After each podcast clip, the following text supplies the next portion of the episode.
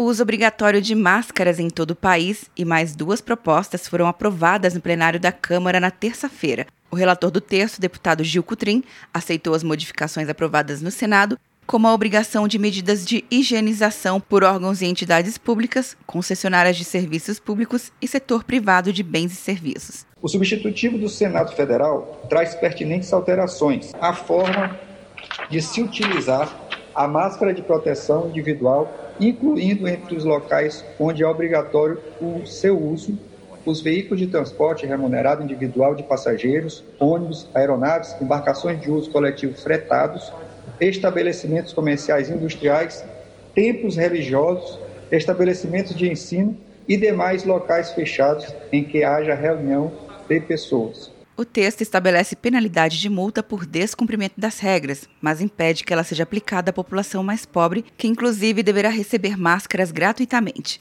Também foi aprovada a prioridade na testagem de Covid-19 aos profissionais que atuam no combate à doença. E o projeto que suspende por 90 dias a inclusão de novos inscritos em cadastros negativos como Serasa e SPC. A suspensão vale para inadimplência registrada após 20 de março de 2020. As três propostas aprovadas seguem para a sanção presidencial.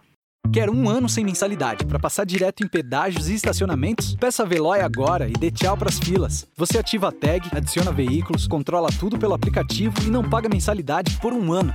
É por tempo limitado. Não perca. Veloy. Piscou, passou. De Brasília, Luciana Castro.